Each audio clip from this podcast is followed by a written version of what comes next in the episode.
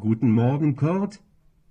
Heute ist Mittwoch, der 2. November 2016 und es ist jetzt 11.32 Uhr.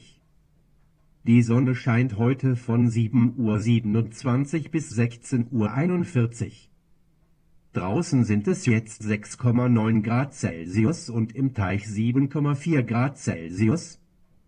Wir haben einen Luftdruck von 1032 Hektopascal, Tendenz fallend. Die Regenwahrscheinlichkeit liegt bei 10% und die Windgeschwindigkeit ist im Moment bei 34 kmh. Die Zeitung kam heute um 4.35 Uhr. Der Kühlschrank hat 5,6 Grad Celsius und sollte neu eingestellt werden. Das Fenster im Bad ist noch offen und ich habe dort die Heizung ausgestellt. Heute ist übrigens aller Seelen. Ich wünsche dir einen schönen Mittwoch.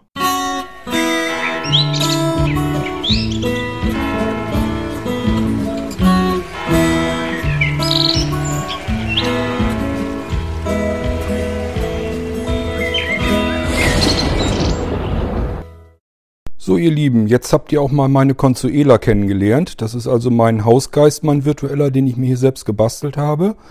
Und äh, heute machen wir mal so einen ganz kleinen Einstieg in Smart Home und Hausautomatisierung und was ich darunter verstehe und auch die meisten anderen und was da wahrscheinlich eher nicht so zugehört. Und äh, ja, ich stelle euch mal ein bisschen meine Consuela vor, was sie so macht, was sie so tut und was man damit überhaupt anstellen kann. Ihr habt ja eben Consuela gehört. Ähm, äh, und zwar ist das eine Tagesinformation, die bekomme ich morgens, wenn ich runterkomme äh, und in den Flur gehe. Da ist also ein großer Lautsprecher, da hängt Consuela mit, mit einer Sprachausgabe dran. Ähm, ja, Consuela klingt nicht besonders feminin, ich weiß. Das liegt daran, weil ich noch keine angenehme, sympathisch klingende weibliche Stimme gefunden habe für Consuela. Und so lange muss ich erstmal den äh, A Cappella Andreas nehmen, den habe ich jetzt schon ein paar Jahre im Einsatz. Und ich hoffe, dass das mal irgendwann, dass ich da eine schöne weibliche Stimme für finde, damit das mit Consuela besser passt. Ich komme dann also morgens runter in den Flur und Consuela versucht allein schon anhand der Zeitfenster herauszufinden, wer da äh, den Flur betritt. Das ist also, bei uns ist das nicht ganz so schwierig. Wir sind ein Zwei-Personen-Haushalt und ähm, ja, äh, es ist halt so, dass Anja ähm, raus muss zur Arbeit. Das heißt, äh, sie hat immer im selben Zeitfenster, betritt sie morgens den Flur normalerweise wochentags. Äh, das ist ein Zeitfenster ja, von zehn Minuten halt und äh, da weiß Consuela, okay, wenn da jemand den Flur betritt, das wird eher wahrscheinlich Anja sein und begrüßt sie dann und äh, bringt dann ebenfalls die, äh, diese Tagesinformationen. Und wenn das ein bisschen später ist, dann weiß Consuela, aha, das wird aber immer noch Anja sein. Aber es scheint so, als wenn sie ihren freien Tag hat. Auch da passt er die Anrede dann äh, an entsprechend. Und äh, wünscht ihr zum Beispiel einen schönen freien Tag und äh, solche Geschichten sind dann damit drin. So, und wenn das dann deutlich später kommt, nach 10 Uhr, dann weiß er, aha, Anja wird es eher nicht sein. Normalerweise ist die vor 10 Uhr unten, auch wenn sie ihren freien Tag hat. Also kann das bloß der Langschläfer Kurt sein und begrüßt mich dann. Ihr habt äh, verschiedene äh, Informationen eben gehört von Consuela, da steckt allerlei drinne. Ähm, das wird zusammengestückelt, das ist also nicht immer so lang.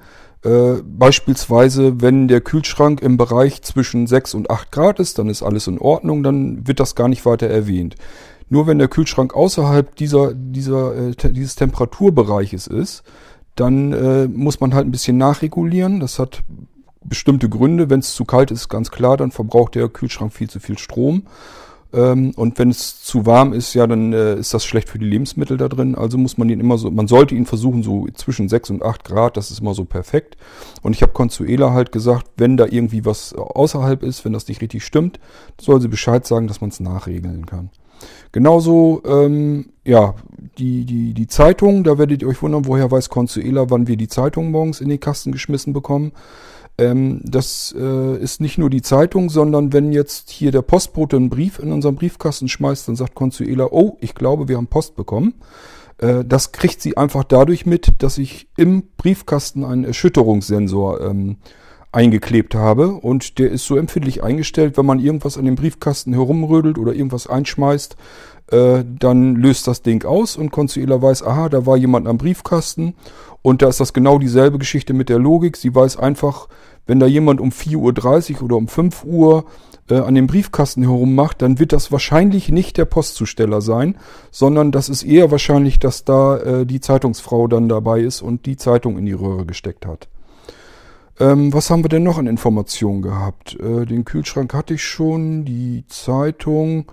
Äh, ja, Temperaturen ist klar draußen. Ich habe überall ähm, Temperaturmesser rings ums Haus, auch im Haus.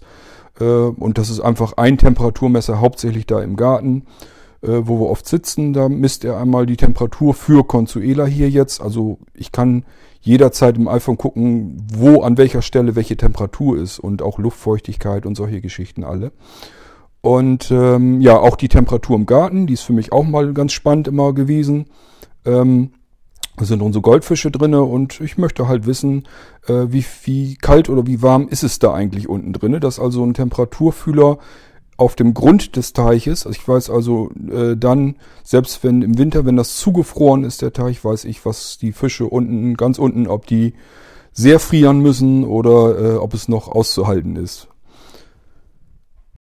Ja, dann äh, sagt Consuela auch noch Bescheid, wenn irgendwie noch ein Fenster auf ist und natürlich dreht sie selbstständig dann auch die Heizung dort runter, damit nicht die, die Heizung am Bullern ist, während die während das Fenster aufgerissen ist. Genauso äh, würde Consuela aber auch Bescheid sagen, äh, das ist auch schon mal vorgekommen, dass im Wohnzimmer oder im Esszimmer oder sonst irgendwo die Heizung noch sehr stark an ist. Äh, das kann Beispielsweise dann passieren, wenn an den Stellantrieben, die äh, laufen ja mit Batterien und wenn die Batterie zur Neige geht in so einem Ding, dann äh, ist, ist die Technik so, äh, dass sie den Drehregler auf 15 Prozent noch öffnet. Äh, das heißt, die Heizung äh, ist dann auf 15 Prozent geöffnet und die Batterie ist dann leer. Da wird also nichts mehr dran rumgedreht. Dadurch ist die Heizung aber relativ an. Also sie heizt dann ganz gut. So, und wenn das passiert, ähm, dann sagt Consuela morgens auch Bescheid. Äh, Im Esszimmer und im Wohnzimmer ist die Heizung auf 22 Grad. Das kommt mir halt seltsam vor. Da sollte man mal nachschauen, was da passiert ist. Ich werde das nochmal umändern, weil mir aufgefallen ist, dass die wirklich immer exakt auf 15 Prozent geöffnet sind. Und es ist natürlich noch einfacher, ähm, dann äh, Consuela beizubringen, äh, wenn irgendwo ein Heizungsregler exakt auf 15 Prozent geöffnet ist, dann ist da wahrscheinlich die Batterie alle, dann sag mir Bescheid und schick mir eine E-Mail. Das kann man anders machen. Ich weiß, man kann auch vorher schon äh, die Nachrichten von der Homematic, das ist die ähm, Steuerzentrale hinter Consuela, ähm, man kann da abfragen, wenn eine Batterie langsam zur Neige geht, ähm, und dann irgendwann bald ausgewechselt werden muss, das kann man auch abfragen und äh, sich entsprechend eine E-Mail schicken lassen oder Consuela Bescheid sagen oder wie auch immer. Äh, das habe ich nicht gemacht. Ähm, das hat einfach den Grund, weil ich gemerkt habe, dass wenn die Homatic meckert, dass eine Batterie bald leer ist, dann habe ich das teilweise gehabt, dass meinetwegen beim Temperatursensor oder so, dass der dann noch ein halbes Jahr weiter lief. Und ich lasse dann lieber die Batterie einfach komplett leer laufen und äh, lass mich dann informieren, wenn sie wirklich leer ist und dann, dann fange ich erst an und wechsle die Batterien da drin aus. Ja, und damit sind wir eigentlich auch schon mittendrin in der Geschichte vom äh, Smart Home. Ähm, das ist jetzt so, werden jetzt so einige von euch sagen, ja, tolle Spielerei, ist ja ganz nett und lustig, aber äh, wo ist der Sinn da drin? Ja, das ist natürlich dann die Spielerei an der Geschichte. Das ist aber ja nicht so, dass Consuela nur das machen soll, sondern da steckt ja auch noch wesentlich mehr dahinter. Beispielsweise, wenn ich morgens runterkomme und es ist noch dunkel, Consuela weiß das, dann kann sie mir das Licht einschalten. Oder aber ähm, ich öffne die Haustür, dann weiß sie, aha, jemand geht raus ähm, und äh, schaltet da das Licht auf dem Hof an. Und wenn man weitergeht Richtung Garten, weiß Consuela, aha, es geht jemand Richtung Garten, dann mache ich auch schon mal im Garten das Licht an und so weiter und so fort. Und ähm, das kann man äh, nicht ganz so einfach machen. Man kann nicht sagen, äh, meinetwegen, ich mache jetzt einen, Sensor an die Haustür, weiß, wann die Tür geöffnet ist. Wenn Tür geöffnet, Licht an. Macht im Sommer keinen Sinn. Ich habe keine Lust, im Hellen das Licht anzumachen. Das macht nicht ganz viel Sinn. Und äh, es kann ja auch sein, dass ich von draußen, also dass ich nach Hause komme und mache von draußen die Haustür auf. Warum soll dann erst das Licht auf dem Hof angemacht werden? Man muss also ein bisschen komplexer die ganze Geschichte denken. Und äh, das ist nämlich der Bereich, der dann in die Smart Home Geschichte geht. Ich versuche euch das mal zu verdeutlichen. Wenn ihr jetzt äh, einfach irgendein System habt, meinetwegen hier von HomeKit oder so, was beim Apple äh, halt das populäre ist, gerade, ähm, dann ist es oft so, dass man irgendeine Taste, irgendeinen Wandtaster oder irgendwas drücken soll und dann geht halt Licht an oder Licht aus.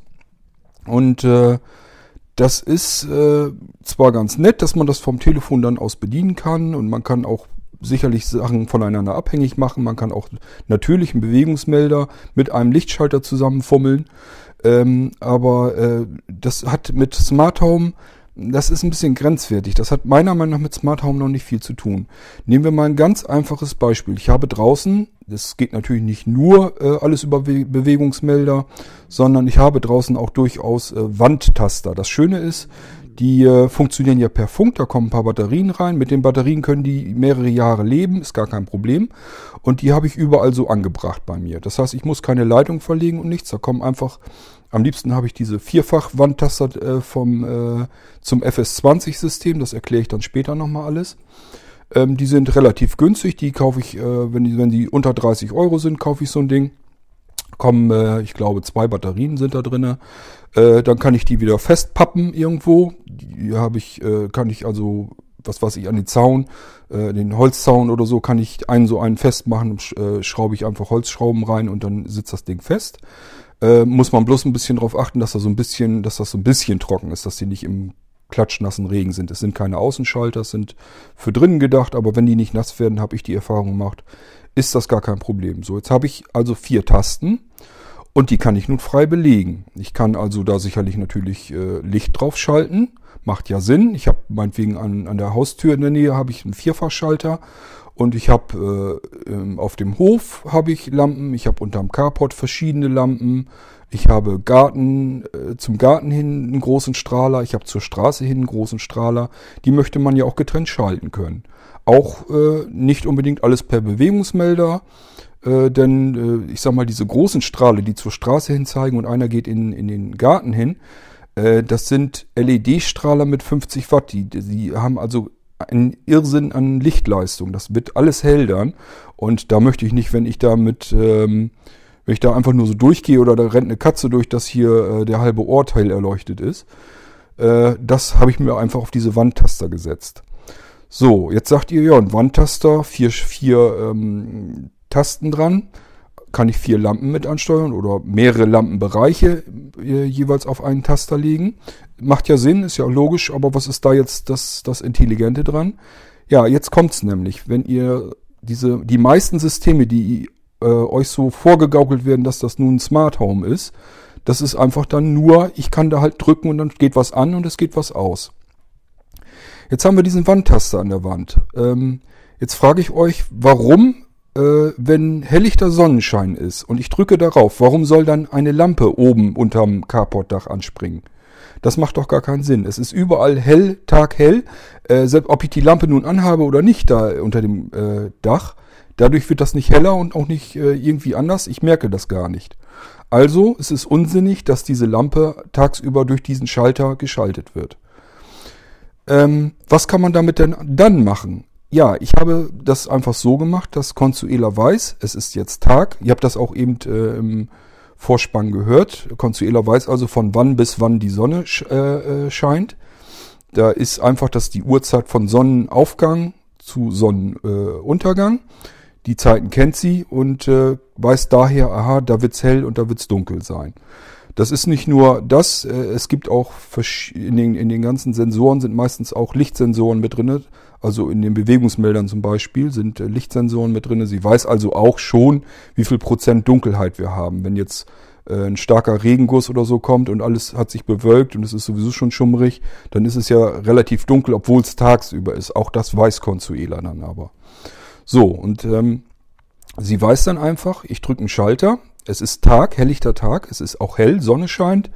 Äh, der wird wahrscheinlich jetzt damit nicht die Lampen schalten wollen. Äh, so denkt sich das Consuela. Und äh, ich habe dann die vier Tasten nochmal anders belegt tagsüber. Da ist jetzt auf der Taste 1 zum Beispiel, schaltet den äh, Fischteich an, also die Pumpen da drinnen. Die Taste 2 äh, macht mir ähm, noch eine andere Zusatzpumpe, also dann rauscht es ziemlich im Garten. Äh, auf Taste 3 äh, wird mir im Garten die Musik dazu geschaltet. Ich habe also eine, eine Anlage draußen, sind Lautsprecher überall draußen und ähm, ja, ich habe zwar vorbereitet, dass ich da auch eine Sonos mache, aber das gefällt mir noch nicht so gut. Ich habe da noch eine Logitech ähm, Squeezebox äh, angeschlossen an einem kleinen, äh, das ist so ein Mini-Verstärker, der macht ganz gut äh, Power. Für den Garten reicht's auf alle Fälle. Und äh, den kann, ich kann die Squeezeboxen, aber auch die Sonos, das geht auch, aber ich kann die Squeezeboxen alle komplett ansteuern über meine Homatik und kann somit sagen, wenn jemand diesen Wandtaster drückt äh, auf der dritten Taste, dann schalte ich den Verstärker ein warte ein paar Sekunden, weil die Squeezebox wird, bekommt dann auch Strom. Und die braucht ja ein paar Sekunden, äh, bis sie gestartet ist. Ich glaube, ich habe hier 20 oder 30 Sekunden eingeräumt. Und dann soll sie den Befehl kriegen, dass sie den Radiosender startet. Wir haben meistens einen Radiosender im Garten laufen, äh, Radio Tirol, das ist so ein Gemix aus äh, allen möglichen Zeiten. Und äh, läuft viel Musik, den haben wir meistens an, den hören wir beide ganz gerne dann. Und äh, ja, der wird dann halt gestartet 20 Sekunden später. Ähm, und dann auf der vierten Taste kann man dann nochmal sagen, hier alles komplett an. Dann macht da, drückt man also eine Taste, dann geht der Teich an, äh, dann wird die Musik eingeschaltet und so weiter und so fort. Drückt man die Taste jeweils dann noch einmal nach einer Zeit, also nicht, man, man kann nicht zweimal hintereinander kurz drücken, da sagt Consuelo, das wird wohl ein Versehen sein.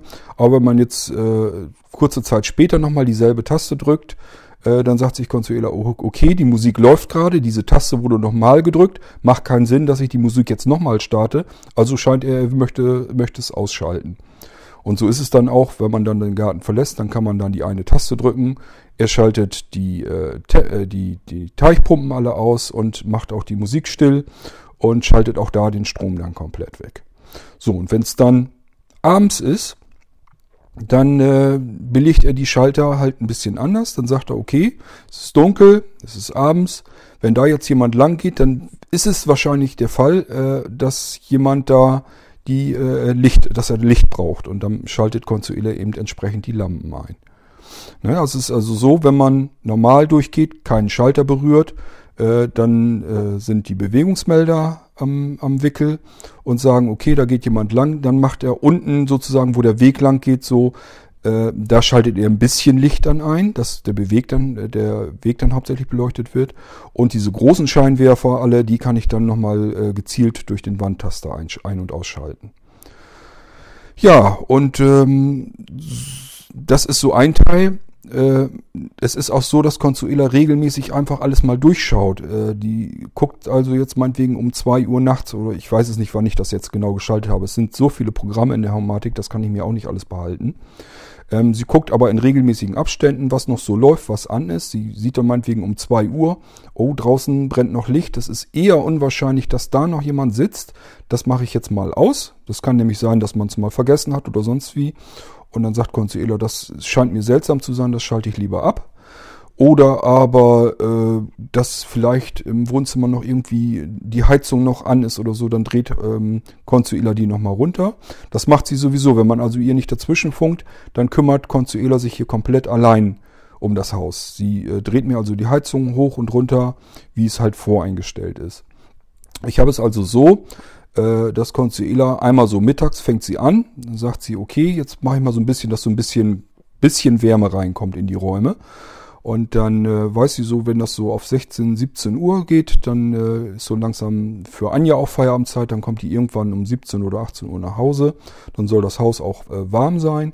Und dann dreht äh, Consuela so kontinuierlich langsam die Heizung ein bisschen auf, bis sie so um 18 Uhr dann endgültig auf 22 Grad äh, setzt. Man kann aber auch äh, sagen, ähm, ich sitze jetzt ungeplant im Wohnzimmer und äh, möchte jetzt aber volle Heizung haben. Ich friere, dann kann ich irgendwo einfach einen Knopf drücken und dann wird die Heizung einmal ordentlich angebullert, äh, dass das hier relativ schnell warm wird.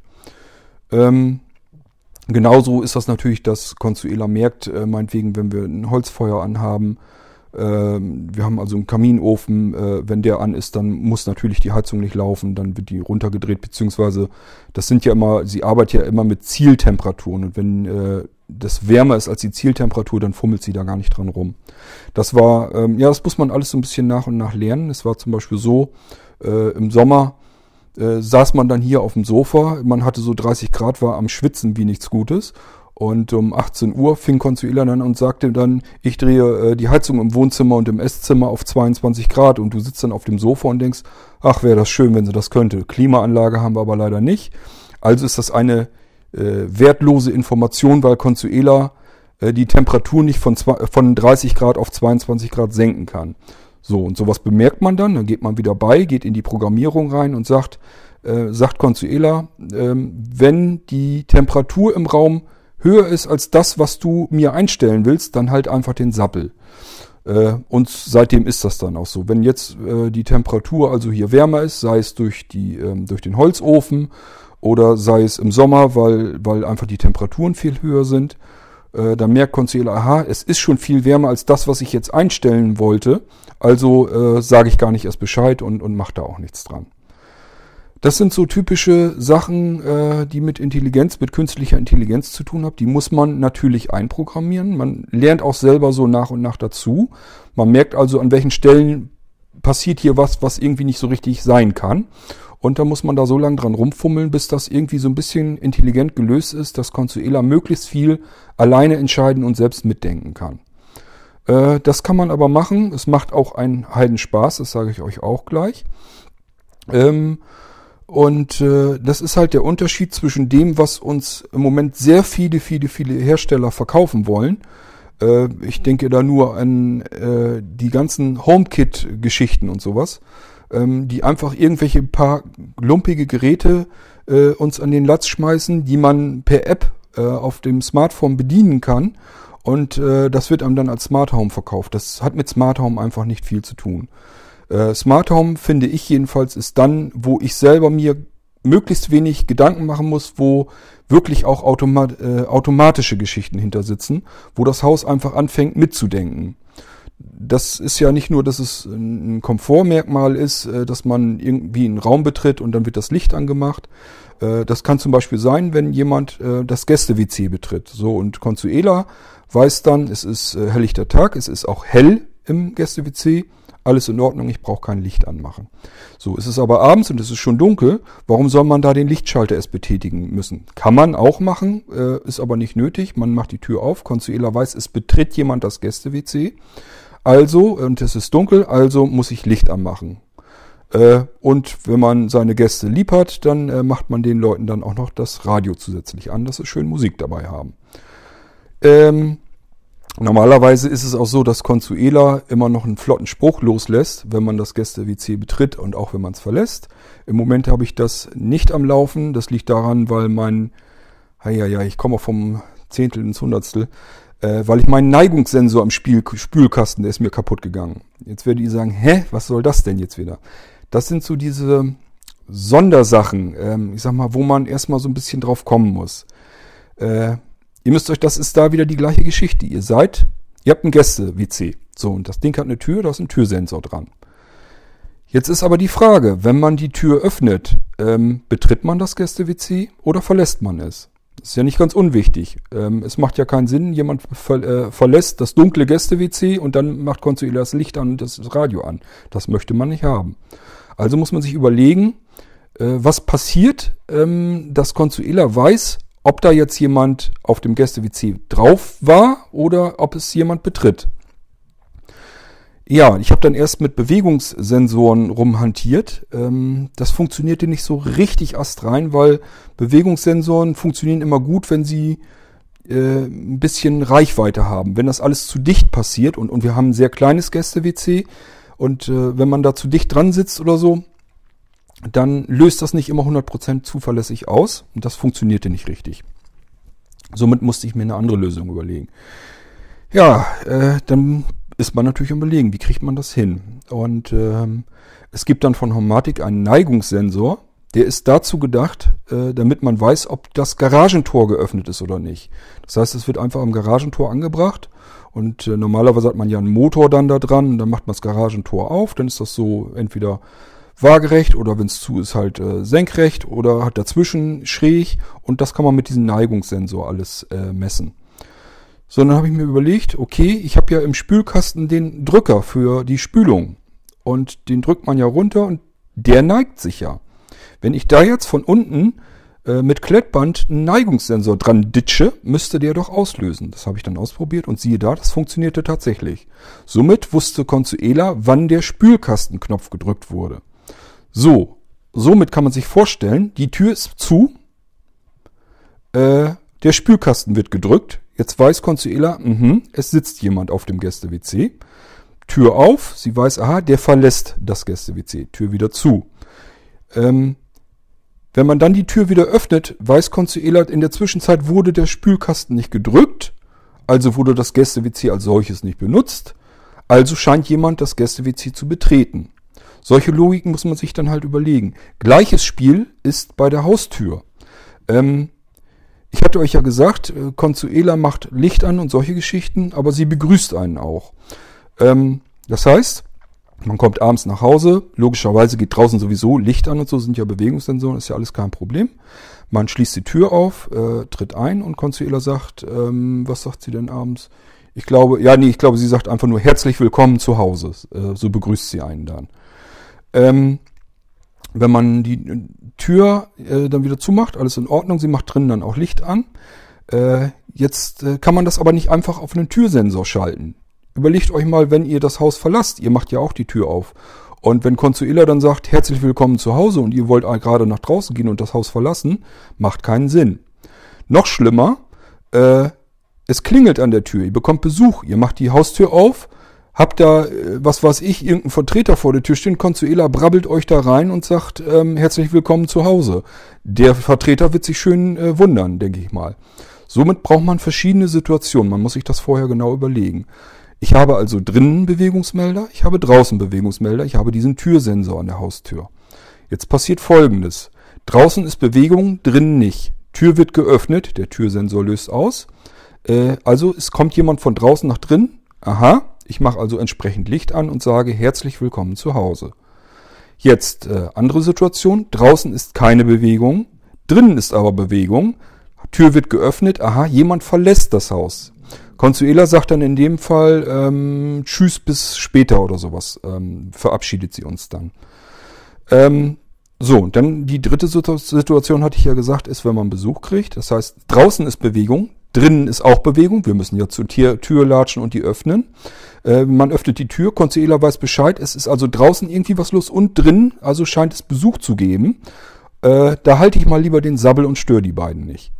Genau so passiert das bei uns. Und das ist eben die Intelligenz, die dahinter sitzt, äh, die auch wichtig ist und die meiner Meinung nach ein Smart Home ausmacht. Ich hatte euch dann ja auch mal äh, schon mal erzählt, glaube ich, dass ich den, meinen Computer hier über Consuela einschalte und herunterfahre und solche Geschichten alles. Ähm, ich werde mir mal das Mikrofon schnappen, gehe mal auf den Flur, da sitzt ja wie gesagt der große Lautsprecher. Das ist übrigens nicht das einzige Mundwerk, das Consuela hat. Ich habe hier im Wohnzimmer ähm, Deckt-Telefone mit Android drauf. Und auch da sitzt Consuela dr äh, drin. Das heißt, äh, wenn hier irgendwas im Wohnzimmer oder im Esszimmer passiert, ähm, dann kann sie ja hier auch im Esszimmer sprechen. Das muss ja nicht alles über den Flur gehen. Im Flur sitzt halt ein großer Lautsprecher, der ist unter so einem Sessel, den sieht man nicht. Ähm, das ist also generell so, dass man Consuela nirgendwo im Haus sieht. Es, sie spricht halt irgendwo raus. Das ist so ein bisschen Magie, wie äh, ähm, so ein bisschen magisch alles und äh, man sieht Consuela nicht, aber sie spricht zu einem und sie tut das auch dort, wo es sinnvoll ist. Wenn ich im Wohnzimmer sitze und nicht, nicht gerade irgendwie im Haus sonst irgendwie unterwegs bin, dann macht es auch durchaus Sinn, dass sie relativ leise im Wohnzimmer spricht. Da sagt sie zum Beispiel, äh, wenn der Fernseher eingeschaltet wurde oder die Musikanlage eingeschaltet wurde oder der Fernseher wieder ausgeht, äh, ist dann auch zum Beispiel interessant, wenn der Fernseher Aufnahmen startet, dann geht er selber gar nicht mal unbedingt mit an, äh, Consuela merkt das aber am Stromverbrauch des Fernsehers, der wird dann erhöht, dadurch, dass einfach im Hintergrund ähm, die Festplatte am Fernseher mitläuft und irgendeine Sendung aufnimmt. Oder aber wenn im Esszimmer und im Wohnzimmer die Temperaturen irgendwie erhöht oder gesenkt werden, dann erzählt Consuela das über dieses Decktelefon, über dessen Lautsprecher im Wohnzimmer. Da kriege ich das dann mit. So, jetzt aber zurück zum Computer. Ich hatte ja gesagt, ich steuere auch meinen Computer über Consuela. Äh, da sagt sie im Flur Bescheid, weil da wusste ich nicht, wo ich mich gerade aufhalte. Das könnte ich mit Bewegungssensoren zwar auch machen. Ist dann aber nicht ganz so einfach, äh, weil es kann sein, dass Anja hier zum Beispiel im Wohnzimmer sitzt, guckt Fernsehen, bewegt sich, der Bewegungssensor sagt, aha, da ist jemand im Wohnzimmer. Ich sitze, was weiß ich, in der, stehe in der Küche oder so, mache den Computer an und wenn der ähm, Consuela dann im Wohnzimmer Bescheid sagt, dass der Computer eingeschaltet wird und wann der dann bereit ist oder ob da irgendwie was faul ist beim Starten, das macht dann keinen Sinn, wenn das im Wohnzimmer, dann sagt er das halt einfach allgemein im Flur. Der Flur ist zentral im Haus und was da durch den Lautsprecher geht, das höre ich unten und höre es eigentlich auch noch oben, da ein bisschen leiser natürlich, aber man hört es überall im Haus. So, und ich habe mir gedacht, ähm, wir schalten gleich den Computer mal an. Einen davon, den ich, äh, den ich im Büro habe, den Nuki 5. Und den schalten wir gleich mal äh, ein. Und dafür renne ich jetzt mal mit meinem Mikrofon und sozusagen mit euren Ohren äh, zum Flur hin und dann schalten wir da mal den Computer an und gucken mal, was Consuela dazu meint. So, ich bin jetzt im Flur. Jetzt muss ich natürlich äh, die App wechseln. Kleinen Moment. Und werde dann mal eben Nuki 5 einschalten. Ich schalte Computer Nuki 5 ein. So, das dauert jetzt eine Weile. Ähm, ich kann jetzt am Smartphone auch beobachten, was Consuela jetzt macht. Da passiert nämlich mehr, als dass er nur den Computer einschaltet. Es ist also so, ähm, äh, äh Consuela schaltet jetzt zuerst äh, ja so ein RAID-Gehäuse ein. Das ist ein, ein, kleiner Tower, da sind nur Festplatten drin in Wechselrahmen. Da sind also acht Festplatten drin zu je vier Terabyte. Ähm, da ist also alles so drauf, was ich an Daten und so brauche und habe und auch die Sicherungen sind damit drauf, werden dann auch nochmal äh, aufs NAS-System ähm, gesichert. Und äh, ja, damit ähm, schaltet äh, äh, Consuela zuerst ein und ähm, wartet, bis die Festplatten angelaufen sind, gibt ihm also eine halbe Minute Zeit und äh, schaut dann auch, ob die Heizung hochgedreht werden muss, wenn das da zu kalt ist. Ähm, ich schalte also den Computer über Consuela ein. Consuela guckt dann nach. Ähm, es ist also dann zu äh, kalt, also drehe ich ihm die Heizung ein bisschen hoch, dass er es da ein bisschen äh, gemütlicher hat. Und äh, so, ja, so schaltet äh, Consuela sich dann durch. Dann macht sie dann also auch den Computer an. Und ähm, ja, irgendwann wird der Computer dann bereit sein und dann soll Consuela, mir auch Bescheid sagen, weil ich kann ja den Computer von überall einschalten. Und irgendwann ist der Computer dann hochgefahren und dann soll äh, Consuela mir eigentlich Bescheid geben. Ich weiß nicht, ich bin jetzt ein bisschen rausgegangen. Ah ja. So, jetzt, ist, äh, jetzt hat Consuela also festgestellt, der Computer hat sich also bei Consuela gemeldet, hat äh, gesagt, hier, äh, der Computer ist jetzt bereit, kannst jetzt anfangen zu arbeiten. In Wirklichkeit ist jetzt also passiert, Consuela hat die Festplatten eingeschaltet, hat die Heizung hochgedreht, ähm, hat, wenn es ganz kalt ist im Winter, ich habe die Heizung relativ weit runtergedreht, hat mir zusätzlich unterm Schreibtisch einen Heizlüfter eingeschaltet, kurze Zeit, einfach damit das relativ schnell warm wird. Und äh, hat den Computer noch mit eingeschaltet. Und der fährt dann hoch, meldet sich in mein äh, äh, Smart Home und sagt Consuela Bescheid, hier, der Computer ist gestartet, äh, kannst Cord jetzt Bescheid sagen, er kann arbeiten. Äh, genauso überwacht Consuela aber auch, wenn sich der Computer innerhalb einer bestimmten Zeit nicht meldet, dann bekomme ich eine Nachricht, ähm, dass der Computer, dass da irgendwas schiefgegangen ist und dann kann ich nachgucken. Es ist also so, äh, ihr habt das jetzt gehört, Consuela sagt das zwar, aber äh, ich bekomme auch eine E-Mail von meinem Computer. Ähm, und von Consuela auch, wenn äh, irgendwie was schiefgegangen ist oder zumindest äh, es so scheint, als wenn was schiefgegangen ist. Dann bekomme ich eine E-Mail und äh, kann dann, äh, ja, wie soll ich das erklären? Ähm, es ist also so, ich habe meine Computer an einem KVM over IP Switch. Das ist ein Switch, wo man mehrere Computer anklemmen kann. Da ist eine Tastatur, eine Maus, ein Monitor dran und mehrere Computer kann man einschalten, äh, dran hängen. Das kennen sicherlich die meisten von euch, wissen, dass es sowas gibt, dass man da ein Knöpfchen drückt oder so und oder eine Taste doppelt tippt und dann kann man zwischen den Computern hin und her schalten. So, mir bringt das nicht ganz viel, wenn ich nur solch, eines, solch ein Ding nehmen würde.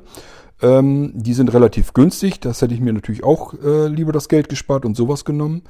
Ich möchte aber aus der Ferne jederzeit zugreifen können auf jeden Computer.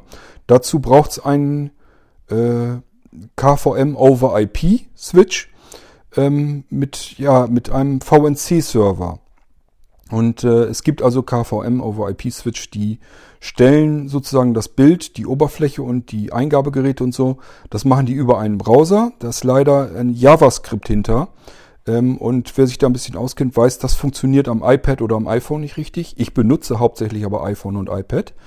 Äh, somit fiel das für mich aus. Ich brauche also einen richtigen, vernünftigen, ordentlichen VNC-Server in meinem Switch. Und der ist in dem Fall auch drin. Diese Dinger sind wiederum sehr teuer. Die kosten, da darf man sich immer so auf rund 1000 Euro freuen. Das ist gar kein Problem.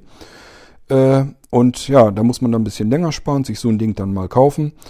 Ähm, und ich kann also mit jedem beliebigen VNC-Client von meinem iPhone oder vom iPad kann ich dann gucken, was ist los mit dem Computer. Warum ist der, hat der nicht richtig gestartet? Es muss also kein Windows laufen.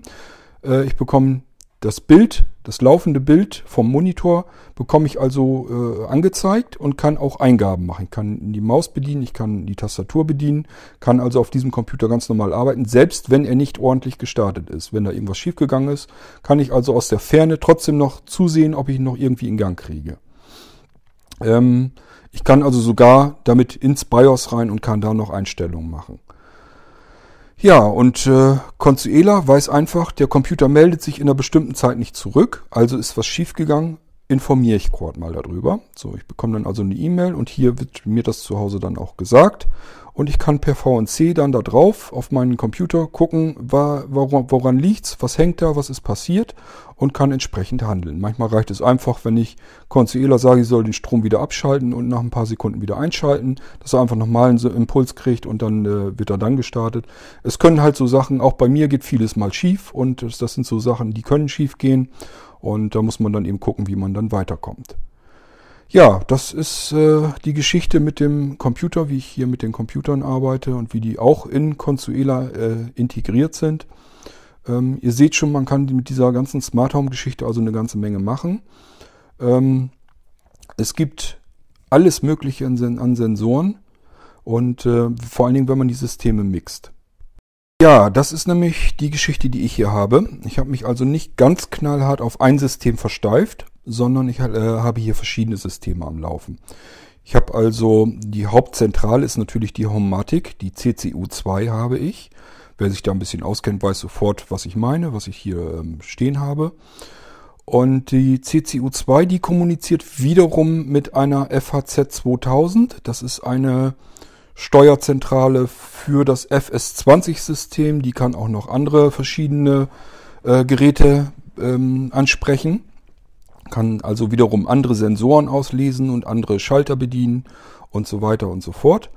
Und äh, dadurch, dass die Homatic damit ähm, kommunizieren kann, kann die Homatic diese Steuerbefehle an diese FAZ weitergeben und die steuert dann das andere System.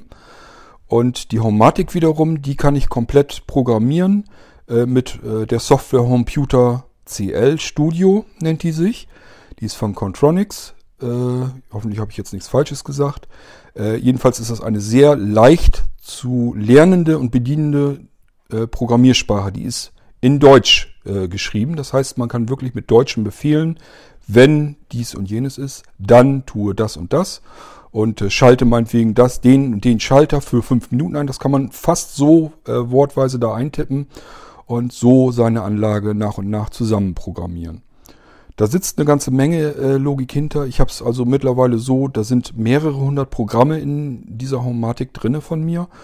Und äh, es sind auch, äh, es sind wirklich hunderte von Sensoren und Schaltern hier in, im Haus und im Garten und überall äh, verstreut ähm, platziert, die diese ganze Anlage dann steuern.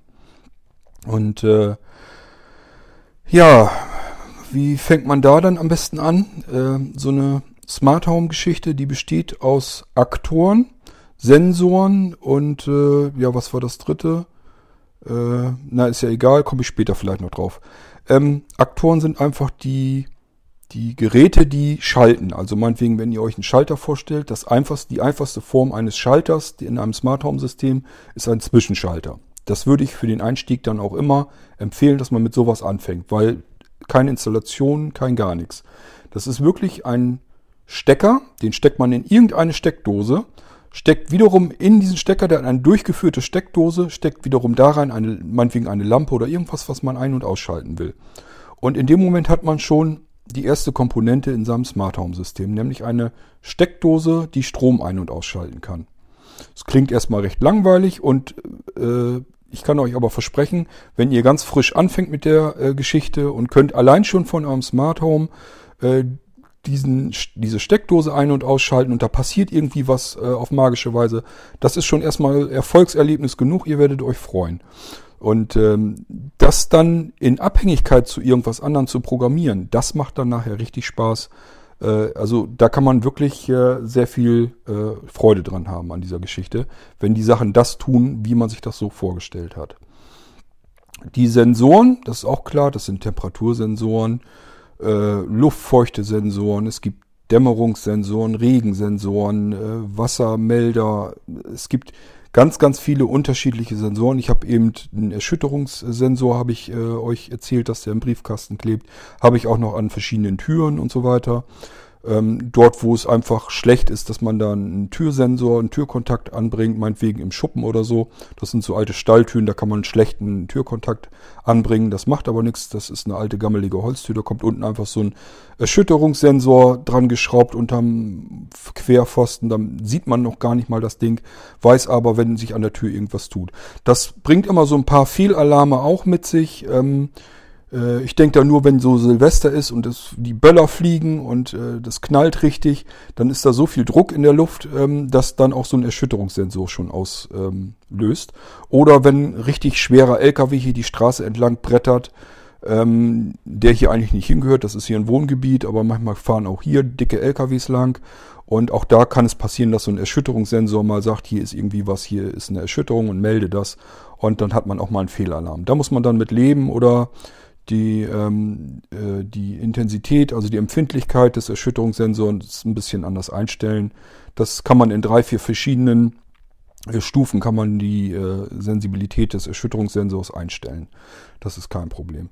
Ja, äh, bei den Aktoren, es gibt auch so, so, so Kombinationen, wo halt Sensoren drinne sind und Aktoren. Meinetwegen, wenn wir uns so einen Heizungsantrieb nehmen, ähm, ihr müsst euch vorstellen, ihr habt an eurer Heizung vielleicht ein ganz normales Ventil, so, so ein Drehgriff, den könnt ihr auf 1 bis 5 oder was drehen und dann passiert da irgendwie was. Dann ist, letzten Endes ist es nichts anderes als ein besserer Wasserhahn, den ihr da dreht.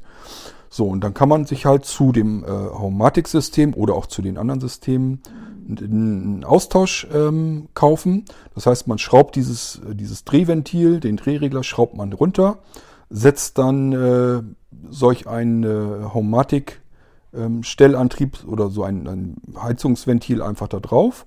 Da ist dann auch, also ich habe mir welche gekauft, wo dann auch wieder ein Drehregler ist, einfach damit, damit man es manuell auch noch immer bedienen kann. Äh, denn so wie, wie äh, hier meine Anja, die ähm, hat das nicht so drauf mit äh, Smart Home und äh, ähm, Smartphone auch nicht, die hat da keine Lust zu, da erst ein Smartphone, irgendeine App zu ähm, öffnen, um sich die Heizung ähm, hochzudrehen. Somit ähm, brauchte ich also irgendwas, was man am Heizungsdrehregler immer noch selber manuell drehen kann. So kann sie sich da jetzt die Temperatur an dem Drehregler direkt, wie es immer früher von früher her gewohnt ist, äh, die Heizung äh, einstellen und ich kann es vom Smart Home aus und wenn wir gar nichts uns drum kümmern, dann macht Consuela das eben aus der Ferne per Funk. In diesen Stellantrieben sind auch immer Batterien drinne. Äh, das klingt so, als wenn man ganz fürchterlich viel Batterien auswechseln müsste. Ähm, das, was ich hier am schlimmsten habe, wo ich Batterien am häufigsten wechseln muss, sind die, genau diese Heizungsstellantriebe. Die brauchen den meisten Strom. Und selbst da ist es so, dass ich nur einmal im Jahr ungefähr die Batterien wechseln muss. Und ich denke, das ist vertretbar. Äh, da gehören zwei normale AA-Batterien rein. Und äh, wenn ich die einmal im Jahr austauschen muss, ja, dann ist das so. Das ist nicht weiter tragisch. So viele Heizkörper haben wir nun auch nicht. Die paar Batterien, die bringen mich dann auch nicht um.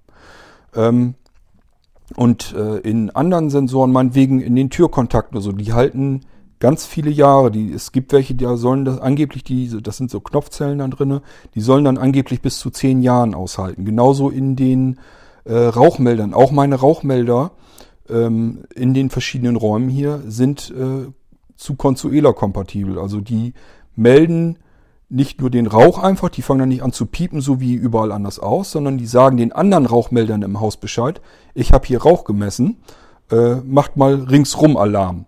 Ähm, das heißt, es gehen dann alle Rauchmelder im Haus los. Das ist auch noch nichts Ungewöhnliches. Ähm, das hat man bei vielen anderen Rauchmeldern mittlerweile auch schon, die wesentlich günstiger sind als die, die ich hier jetzt habe. Ähm, meine können dann aber gleichfalls, also die machen auch, da ist eine LED drin, die machen nach unten ein Licht hin, wenn Strom ausfällt, dass man äh, durch die Gänge weg äh, dann äh, Licht hat. Äh, das wiederum haben aber auch viele andere Rauchmelder, ist auch nichts Besonderes. Aber was diese eben auch noch äh, machen können, sie sagen eben Consuela Bescheid, wo ausgelöst wurde und Consuela kann mich dann per E-Mail zum Beispiel informieren. Das wiederum können die meisten anderen dann eben nicht. Das heißt, ähm, wenn irgendwie was passieren sollte im Haus und ich bin gerade irgendwie unterwegs oder beim Nachbarn oder was weiß ich, dann äh, gehen nicht, nicht nur die Rauchmelder los, sondern ich würde dann auch eine E-Mail erhalten, dass der und der Rauchmelder ähm, ausgelöst hat und äh, schau mal lieber nach, was da los ist. Ähm, ich werde das sicherlich später irgendwann dann so haben, dass ich auch vielleicht Kameras oder so mir installiere und dann selber eben per iPhone aus der Ferne mal eben gucken können, ob alles in Ordnung ist. So werde ich sicherlich dann auch noch handhaben. Das ist genauso wie, ich habe das eigentlich noch gar nicht, also ich sag, man ist, wenn man anfängt mit der Geschichte, man ist eigentlich ständig am Basteln. Ich habe auch zum Beispiel eine Idee, ähm, dass wenn hier ein Einbrecher sich zu schaffen machen würde, mitten in der Nacht, äh, kann Consuela sich ja auch denken, äh, mitten in der Nacht, hier wird irgendwie was rumgemacht, ein Fenster äh, plötzlich geöffnet oder Erschütterung an der Haustür oder sonst irgendwas, da ist irgendwas seltsam. Äh, dann kann Consuela, wollte ich Consuela ganz gern zum Beispiel beibringen. Sie soll ringsrum überall, alles was sie an Licht einschalten kann, soll sie einschalten. Dass das komplette Haus drinnen hell beleuchtet ist, draußen hell beleuchtet ist ringsrum äh, dass sie ähm, sprechen kann. Sie kann dann wirklich sagen, ich alarmiere die Polizei jetzt oder so etwas. Und äh, das könnte sie sogar. Es gibt auch dafür gibt es sogar Telefonmodule. Das heißt, Consuela kann auch Anrufe tätigen und kann auch Anrufe annehmen und sich per Anruf steuern lassen. Das gibt's auch alles. Alles kein Problem. Ich habe auch Geräte hier. Ich habe die allerdings noch nicht eingebunden, weil mittlerweile ist das so, äh, dass ich nicht mehr weiß, warum soll ich mit, äh, mit einem Telefonanruf per Zifferntastatur Consuela bedienen. Äh, ich kann auch genauso gut äh, einfach per App sagen, was sie tun soll von unterwegs aus. Das macht einfach mittlerweile keinen Sinn mehr, deswegen habe ich die Geräte gar nicht angeschlossen. Ähm, zurück zu dem Einbruch, wenn dann jemand einbricht, ähm, sie könnte dann Licht überall anders anmachen und Consuela weiß ja auch, sind wir zu Hause oder sind wir nicht zu Hause. Wenn wir nicht zu Hause sind, äh, dann kann man das Licht anmachen und ich möchte es eigentlich so haben, dass sie dann auch sämtliche Alarmmelder äh, äh, anmachen soll. Das heißt, die äh, Rauchmelder oben an den Decken überall, die machen ja einen fürchterlichen Krach. Und wenn jemand hier einbricht und wir sind nicht zu Hause, warum soll man das nicht benutzen? Dann soll sie auch sämtliche Rauchmelder mit anschmeißen. So dass der Einbrecher, wenn der hier kommt, der hat noch nicht mal die Haustür ganz aufgebrochen, hat dann überall Licht, braucht sich selber keine Taschenlampe anmachen, ist ja auch nett von mir, äh, wird noch von Consuela auch noch begrüßt und die Alarmanmelder gehen überall los, die Rauchmelder überall machen ein Schweinespektakel und das mitten im Wohngebiet. Ich vermute mal, solch ein Einbrecher würde, wenn er clever ist, zusehen, äh, dass er sich ein anderes Haus sucht, das äh, schlechter bewacht ist. So habe ich mir das jedenfalls vorgestellt. Da bin ich noch nicht ganz hin, das dauert aber auch nicht lange, bis ich selbst das dann fertig habe. Aber das sind auch so Sachen, die kann man eben machen mit dem Smart Home. Ich werde dann auch sicherlich mit euch nochmal die zugehörigen Apps, die ich so benutze, durchgehen. Das ist also so, ich kann mir jederzeit raumweise kann ich mir ansehen, was da drin, was da los ist. Das heißt, ich habe mir das so sortiert, dass ich die einzelnen Räume, meinetwegen Flur unten, Eingangsbereich, Küche, Wohnzimmer, Esszimmer, Schlafzimmer, Bad, Gäste-WC, was man alles so hat, Keller, Dachboden, äh, Außenterrasse, Carport, Hof, Eingang, äh, Schuppen hinten. Das ist alles äh, angelegt in der, in der App. Ich kann da also wirklich sagen, ich möchte jetzt mal gucken, was ist im Wohnzimmer. Dann tippe ich aufs Wohnzimmer und dann wird mir alles angezeigt, was da so stattfindet. Da wird zum Beispiel äh, dann angezeigt, die Heizung, wie die gerade eingestellt ist, welche Temperatur ich aktuell habe, ähm, die Luftfeuchtigkeit, welche Stromverbraucher an sind, ob der Fernseher an ist oder aus äh, ob Lampen an sind oder aus. Äh, das kann man sich dann natürlich auch alles anzeigen lassen. Genauso im Keller. Ich habe jederzeit Kontrolle. Ähm, ich habe einen Gefrierschrank und einen Gefrier Gefrierwürfel da drauf. Welche Temperaturen haben die? Die sollen natürlich, Consuelo soll mir melden, wenn sich da von der Temperatur her irgendwas tut. Nicht, dass Stromausfall ist und mir tauen die Sachen auf. Ähm, dann äh, im Keller auch die Heizungsanlage. Consuela kann mir also auch äh, anzeigen oder sagen, äh, wie warm das Warmwasser gerade ist äh, oder ob's, äh, ob gerade geheizt werden muss, damit das Duschwasser meinetwegen äh, warm wird oder was auch immer. Das sind so Sachen, die kann ich mir jederzeit in der App dann ansehen. Kann ich mir natürlich aber auch so abfragen, dass Consuela die mir bei irgendeiner bestimmten Aktion oder einer bestimmten Situation auch erzählen kann. Das ist eben dann alles kein Problem mehr. Ich habe also wie gesagt den großen Lautsprecher im Flur, äh, im Wohnzimmer den kleinen Lautsprecher über ein Decktelefon, da ist ein Android drauf und Android braucht man, um Consuela darauf sprechen lassen zu können. Ähm, das ist die einfachste Geschichte, die es im Moment gibt. Man, es gibt auch für, für das Homematic-System gibt es auch äh, ja, Funkgongs mit MP3-Funktion. Da kann man MP3-Sprachausgabestückchen draufpacken und kann die dann so ansteuern, dass er das aus diesen Sprachausgabestückchen zusammensetzt. Das ist aber alles sehr, sehr begrenzt und sehr mühsam zu programmieren. Und ich war heilfroh, als ich mir das schenken konnte, weil ich dann die äh, Geschichte über das, über die, über das Android-System herausgefunden habe, wie das geht. Da kann ich nämlich einfach sagen, ich schicke jetzt einfach Text an das jeweilige Android-Gerät und das quatscht mir das dann aus. Das ist übrigens dasselbe Prinzip, wonach ähm, äh, unsere Computer, unsere Blinzeln-Computer funktionieren. Die sind also auch, wenn die, äh, wenn ihr einen Computer von Blinzeln habt und da ist ein Programm drauf, das wird mit gestartet, das nennt sich Willkommenszeit und das hat auch eine Fernsprache-Funktion. Da äh, kann man also was einstellen und äh, was er zum Beispiel sagen soll, wenn euer Blinzeln-Computer zu Hause gestartet wird oder beendet wird oder andere Aktionen passieren, kann man äh, da eintragen, auch mit Platzhalter, mit Datum und Zeit und was weiß ich nicht noch alles. Und das wird dann an irgendein beliebiges Android-Gerät geschickt und da wird es dann ausgesprochen. Da muss eine kleine App drauf installiert sein auf äh, Android und dann kann man sich noch aussuchen, welche Stimme man äh, haben möchte. Wie gesagt, ich habe hier von A Cappella den Andreas im Moment am Laufen überall, weil der am besten verständlich und noch am angenehmsten zu hören ist.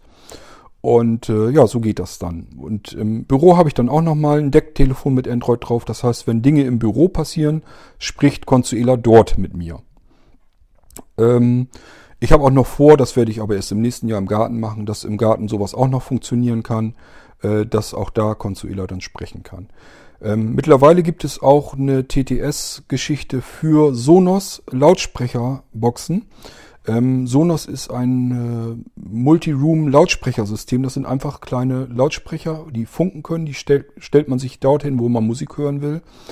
Und äh, die können halt untereinander synchron laufen, so dass man wirklich äh, quer durchs Haus kleine Lautsprecher überall hinstellen kann und kann die synchron laufen, egal wo man hinläuft. Äh, man hat immer die gleiche Musik, ohne dass sich da irgendwas überlagert. Das ist sehr angenehm, habe ich auch überall im Haus. Das Sonos-System, das benutze ich hauptsächlich so zum Musik hören, ist qualit qualitativ besser als ähm, von Logitech das Squeezebox-System. Die äh, Squeezeboxen, die haben allerdings wieder andere sehr tolle Vorteile, die man auch mit nutzen kann. Deswegen konnte ich mich da bisher auch noch nicht ganz von trennen. Die benutze ich also auch noch. Das ist ein ähnliches System, wird mittlerweile nicht mehr ähm, hergestellt von Logitech und äh, ist immer noch sehr begehrt, wenn man bei eBay guckt oder so. Man auch für die Gebrauchten oder so, die werden einem aus der Hand gerissen. Äh, da sehen die Leute also auch immer zu, dass sie sich mit den Geräten noch eindecken, weil die eben einen Irrsinns Funktionsumfang haben. Da kann man Plugins für ähm, programmieren und dementsprechend gibt es unzählige Plugins und äh, Add-ons für Logitech, Logitech Squeezebox-Systeme, sodass man die erweitern kann. Ich erzähle euch das deswegen, weil man das eben alles komplett in Smart Home integrieren kann. Und bei der Sonos, das ist noch relativ neu, da gibt es eben auch eine Geschichte für die Homematic, die man installieren kann, kostet ein bisschen Geld. Ähm, und damit kann man äh, TTS, also Sprache, auf einem Sonos-Lautsprecher wiedergeben lassen. Äh, das habe ich noch nicht ausprobiert. Ich habe ja auch nicht alle Zeit der Welt. Das heißt, da muss ich mich irgendwann später noch drum kümmern. Mir war erstmal wichtig, dass ich eine Sonos überhaupt ansteuern kann. Bequemer. Ich habe es also früher so gemacht mit eigenen PHP-Skripten. Die liefen wiederum auf einem NAS-Laufwerk und die konnte ich dann ansteuern und somit eine Sonos äh, meinetwegen auf Play schalten oder auf Pause. Somit konnte ich die schon immer ansteuern. Das läuft auch im Moment hauptsächlich noch so, weil die alten Skripte halt noch so sind und die funktionieren ja. Also war ich da noch nicht bei, um das zu ändern. Es gibt Wichtigeres. Ähm, mittlerweile ist es aber so, dass es wie gesagt für Homematic auch solch ein äh, Plugin gibt. Und äh, darüber kann man die Sonos dann auch ansteuern, wie jeden stinknormalen Schalter, den ich im Homematic-System drinne habe. Ich war dabei, euch zu erzählen, welche verschiedenen Systeme ich hier äh, im Mix betreibe. Das ist wie gesagt die Homatic CCU2. Die kann wiederum eine FHZ 2000 äh, ansteuern. Ähm, und äh, damit ich dann noch viel flexibler bin, habe ich äh, hinterm Sofa tatsächlich noch auch noch äh, eine Box äh, von Mediola stehen. Äh, das ist so ein All-in-One-Ding. Die können ganz, ganz, ganz, ganz viele Hersteller und Protokolle, auch ähm, eben von den Billiganbietern, sage ich mal. Bei Homatic ist es also so, es ist ein, vom Preis her sehr fair, aber trotzdem kein Schnäppchen. Ich sag mal so, im Durchschnitt muss man für jeden, jede Komponente fürs Homematic-System, ist man im Durchschnitt ungefähr, schätze ich mal, ein 50er los. Es ist also so, dass man äh, einen Zwischenschalter, den kann man für unter 40 Euro kriegen, äh, wenn der ein bisschen intelligenter sein soll, dass er einem Strom misst und auch Durchschnitt und äh, Verbrauch, Voltzahl, Ampere, was da alles so, kann man alles messen, ist ja kein Problem, dann kostet er 5 Euro mehr, glaube ich, ist man bei 45 oder so, bis hin zu 49 Euro. Dann äh, Bewegungsmelder, je nachdem, ob die für draußen oder drin sind. Wenn man Glück hat, hat man mal einen für unter 50 Euro. Wenn man Pech hat, muss, braucht den aber gerade, dann muss man ein bisschen mehr als 50 Euro. Deswegen komme ich immer so auf den Schnitt von 50 Euro, sage ich mal so grob im Durchschnitt. Wenn man irgendwas erweitern will an seinem Haumatic-System, muss man damit rechnen, dass man 50 Euro los ist für die Geschichte. Und ähm, etwas billiger ist das FS20-System, was über diese besagte FHZ-Zentrale äh, angesteuert wird. Das steht einfach für Funkhauszentrale, glaube ich, FHZ. Und ähm, das kann, wie gesagt, FS20 ansteuern. Die Dinger sind ein bisschen billiger. Da kann man immer so einen Zwischenstecker ähm, zum Beispiel für unter 30 Euro auf Fälle, alle Fälle kriegen. So also teuer sind sie, wenn sie 28, 29 Euro noch was kosten. Ein bisschen guckt, manchmal kriegt man sie für 22 Euro, 25 Euro so um den Dreh. Das ist dann schon eine andere Nummer, als wenn man 40 Euro fürs Homematic äh, bezahlen muss. Warum ist Homematic teurer? Der Homematic hat einen Rückkanal. Das heißt, ähm, wenn ich einen FS20 Aktor, also einen Schalter, eine Zwischensteckdose, wenn ich die schalte, äh, dann schickt die FAZ einen Impuls, schalte ein. Wenn diese Steckdose darauf aber nicht reagiert, meinetwegen, weil die Funkverbindung gerade gestört ist oder sonst irgendwas, und das kann halt durchaus passieren, ist jetzt nicht so, dass das ähm, nicht vorkommt, äh, dann weiß niemand davon. Das heißt, ich kann dann meinetwegen, ja ich sag mal, fatal wäre es beispielsweise, wenn ich ähm, statt Homatic eine FS20 Zwischensteckdose äh, im Hauswasserwerk drin hätte. Ich habe also ähm, weiter unten habe ich, äh, in, hab ich ein Hauswasserwerk eingebuddelt sozusagen, unter, unterirdisch. Und äh, ja, damit ist das ganze Brauchwasser draußen äh, äh, angeschlossen. Das Hauswasserwerk holt halt aus dem Brunnen das Wasser und ich habe das dann in die Leitung, kann damit zum Beispiel auch äh, den Gartenteich befüllen. Das habe ich auch so gemacht. Wenn der Gartenteich, das Wasser, das sackt ja immer so ein bisschen ab und wenn ich ein bisschen nachlaufen muss, lassen muss, dann könnte man natürlich fleißig sein und einen Gartenschlauch an den Wasserhahn anschließen, die andere Seite des Gartenschlauches in den Teich halten, laufen lassen. Würde gehen, äh, ist aber natürlich nicht meins. Wenn ich schon sowas Schönes habe wie hier, wie meine ähm, Haussteuerung, dann will ich das auch integriert haben. Das heißt, ich habe mir einen Schlauch quer durch die Erde gelegt, vom Hauswasserwerk direkt ab. Der Schlauch hängt an einem Magnetventil am Hauswasserwerk. Das Magnetventil hängt wiederum an einer Homatic-Zwischensteckdose, die kann ich schalten. Der, der andere Stutzen ähm, geht dann zum Teich hin in eine Wasserrutsche, die aus einem, äh, ja, aus ein paar Steinen oder so kommt so eine kleine Rutsche raus. Da läuft dann das Wasser einfach so in den Teich rein. Äh, das heißt, wenn jetzt der Teich ein bisschen abgesackt ist, kann ich hier äh, entweder am Gartenteich unterm Gartentisch ist so ein kleiner Schalter, ein Wandtaster, den kann ich einmal kurz drücken. Dann passiert folgendes. Homatic ähm, also die Zentrale, Consuela, weiß dann, okay, ich soll wohl scheinbar den Teich nachlaufen lassen, schaltet dann den Homatic-Zwischenstecker, die Steckdose unten an beim Hauswasserwerk. Das Magnetventil bekommt Strom, die Leitung wird geöffnet. Wasser läuft in den Teich. So, und das habe ich so ungefähr ausgerechnet. Das dauert ungefähr eine Stunde, dann hat er so seine 10, 15 Zentimeter wieder hochge ähm, hochlaufen lassen im Teich. Das heißt, äh, ich habe das dann so geschaltet. Man drückt nur einmal den, den Taster unterm Tisch. Das ist ein Wandtaster eigentlich. Der sitzt halt im Garten unterm Tisch. Den drücke ich einmal kurz und dann macht Consuela einfach für eine Stunde lang diesen Wasserzulauf im Teich an. Da geht also für eine Stunde vom Hauswasserwerk aus dem Brunnen das Wasser in den Teich. Und wenn die Stunde rum ist, macht er die wieder aus. So, wenn ich das, das habe ich jetzt wie gesagt mit Homatic am Laufen, wenn ich das übers FS20-System machen würde, hatte ich euch ja eben gesagt, kommt kein Rückkanal. Das heißt, äh, meinetwegen der Teich läuft, Wasser läuft also in den Teich rein. Ich habe das mit FS20 gelöst, weil ich wollte mir da die 10 Euro sparen. Ähm, und Consuela sagt, okay, die Stunde ist rum, ich schalte mal wieder ab. Wenn das jetzt FS20 wäre und in dem Moment ist die Funk, ähm, die, die Funkverbindung gestört, würde die, der Zwischenschalter einfach kein Signal bekommen. Er würde nicht ausschalten. Und Consuela wiederum sagt sich, ich habe ja hab der Funksteckdose ja gesagt, sie soll ausschalten, kriegt aber keinen Rückkanal. Sie weiß also nicht, aha, das hat wohl nicht geklappt, sondern sagt einfach, okay, ich habe getan, was ich konnte, Rest geht mich nichts an. So, äh, wenn ich jetzt weg bin, ich bin im Urlaub oder so und sag mir, ich möchte zu Hause einfach mal Wasser im Teich nachlaufen lassen, äh, das habe ich durchaus schon gemacht, so ist es ja nicht. Ähm, dann schalte ich also an. Nach einer Stunde soll es eigentlich ausgehen. Es geht aber nicht aus. Ich komme nach einer Woche äh, später, komme ich nach Hause und wundere mich, dass ich dann äh, im Garten ein komplettes Feuchtbiotop habe, weil die ganze Zeit äh, Wasser in den Teich gelaufen ist. Das kann mir bei Homatic nicht passieren. Da ist eben der Rückkanal. Das heißt, Consuela kann hier kontrollieren und nachgucken. Ich habe ja den Ausschalt, das Ausschaltsignal eben gesendet. Gucke ich einfach ein paar Sekunden später nochmal nach, ist denn diese Steckdose wirklich aus? Das heißt, Consuela, beziehungsweise dann in dem Fall halt die Homatik.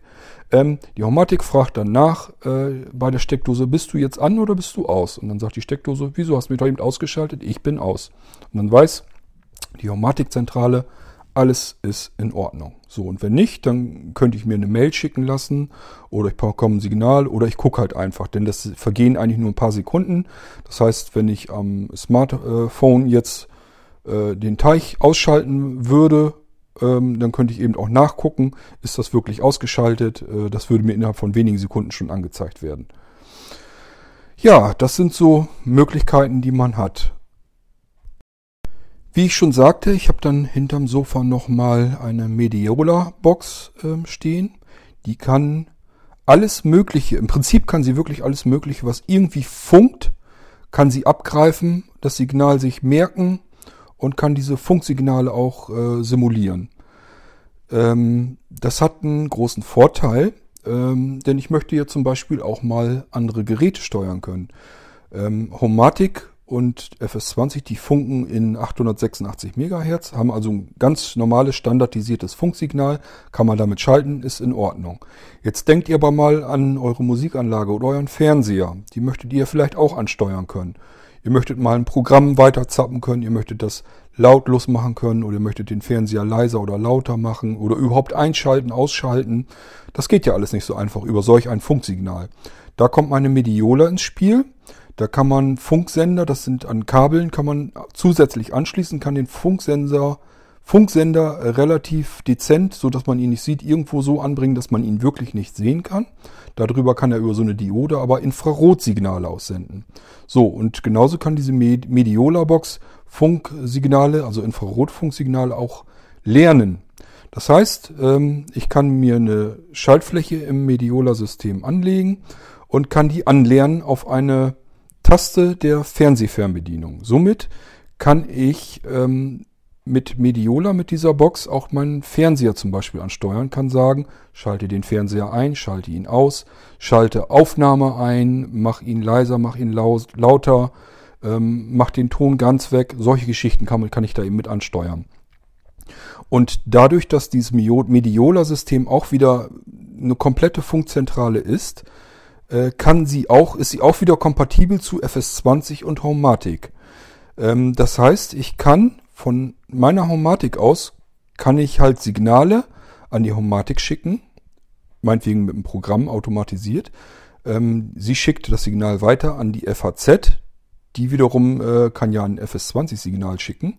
Das wiederum könnte meine Mediola empfangen sagt sich, okay, ich habe hier gespeichert, wenn ich das und das Signal per FS20 empfange, dann soll ich den Fernseher einschalten und auf Kanal 14 meinetwegen einstellen. Äh, und die Lautstärke auf so und so viel Prozent hochdrehen. Das kann man dann damit machen. Somit habe ich es halt hinbekommen, dass ich auch solche Geschichten wie meinen Fernseher oder die Musikanlage oder irgendetwas, was ganz anders bedient wird, in mein Homematic-System mit integriert habe. Ähm, das ist somit also eine ganz äh, nette Sache. Da wird sich jetzt natürlich mancher sagen, äh, wenn die Mediola-Box das schon kann, die kann FS20 und Homematic, warum benutzt du denn nicht nur die? Warum machst du dann diesen Umweg über Homematic und, und FAZ und so weiter? Nun, äh, Mediola, die Hardware, die gefällt mir ganz gut. Auch natürlich, dass sie die Protokolle alle so schön beherrscht. Aber die Bedienung ist eine Katastrophe meiner Meinung nach. Das macht überhaupt keinen Spaß. Es gibt also iControl ähm, auf dem iPhone. Das ist eine App. Die ist so im Stil gemacht von äh, Windows Phone. Also alles mit diesen Kacheln.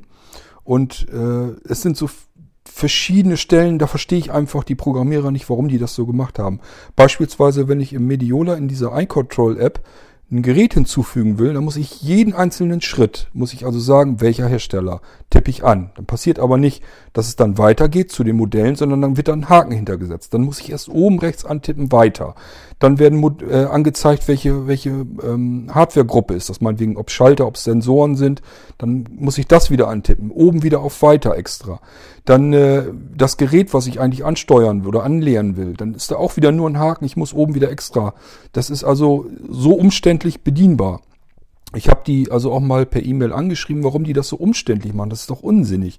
Das ist total also man hat das in keiner anderen App. Normalerweise ist das so, ich tippe etwas auf dem Smartphone an, auf dem iPhone und dann kommt man weiter. Es ist ja unsinnig, dass man das extra nochmal bestätigen muss. Warum die so umständlich äh, denken und arbeiten bei Mediola, das weiß ich nicht, keine Ahnung. Also mir gefällt diese App überhaupt nicht und man kann damit auch bei Weitem nicht so viel machen.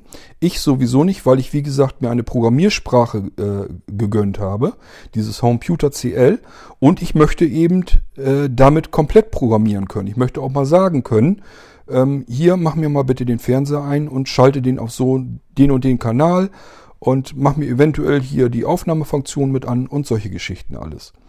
Ähm, das will ich da alles mit integriert haben und da mir, wie gesagt, das Mediola-System da nicht so zusagt, kann ich eben diesen Umweg gehen, dass ich einfach der Mediola nur noch ein Signal gebe. Sie empfängt das von der Homatik, von der anderen Geschichte, so, dass ich es vorher programmiert habe und kann dann dementsprechend Infrarotsignale meinetwegen aussenden.